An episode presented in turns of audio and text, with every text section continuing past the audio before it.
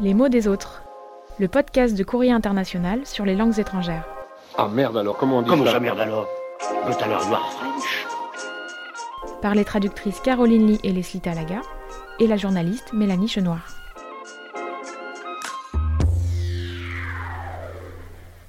Calendrier de l'Avent, jour 20. Vous entendez ce calme?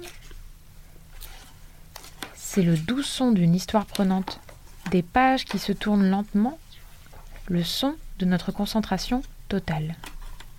Les Islandais y sont très attachés, surtout en fin d'année. Là-bas, c'est la période de la rentrée littéraire. Elle s'appelle Jólabókaflóð. Hmm, pardon? Yola quoi? Jólabókaflóð. On peut découper le mot en trois morceaux. Yol, qui veut dire Noël, Boka, qui veut dire livre, et Flood, qui veut dire crue, inondation ou déluge. En français, ça donne le déluge de livres de Noël.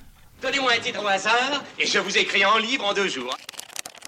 Et est-ce qu'on sait d'où ça vient cette tradition? En Islande, il y a eu beaucoup de restrictions pendant la Seconde Guerre mondiale. Mais heureusement, l'importation de papier était moins compliquée que le reste, ce qui a permis de continuer à fabriquer des livres. Depuis cette époque, les Islandais ont pris l'habitude de s'offrir des livres le 24 décembre, puis de passer la soirée à lire. Ah, donc en Islande à Noël, on n'aurait pas que son estomac.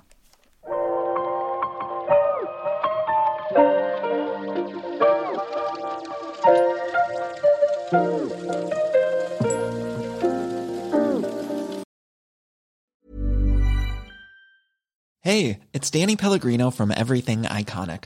Ready to upgrade your style game without blowing your budget? Check out Quince. They've got all the good stuff shirts and polos, activewear, and fine leather goods, all at 50 to 80% less than other high end brands. And the best part? They're all about safe, ethical, and responsible manufacturing. Get that luxury vibe without the luxury price tag. Hit up quince.com slash upgrade for free shipping and 365 day returns on your next order. That's quince.com slash upgrade.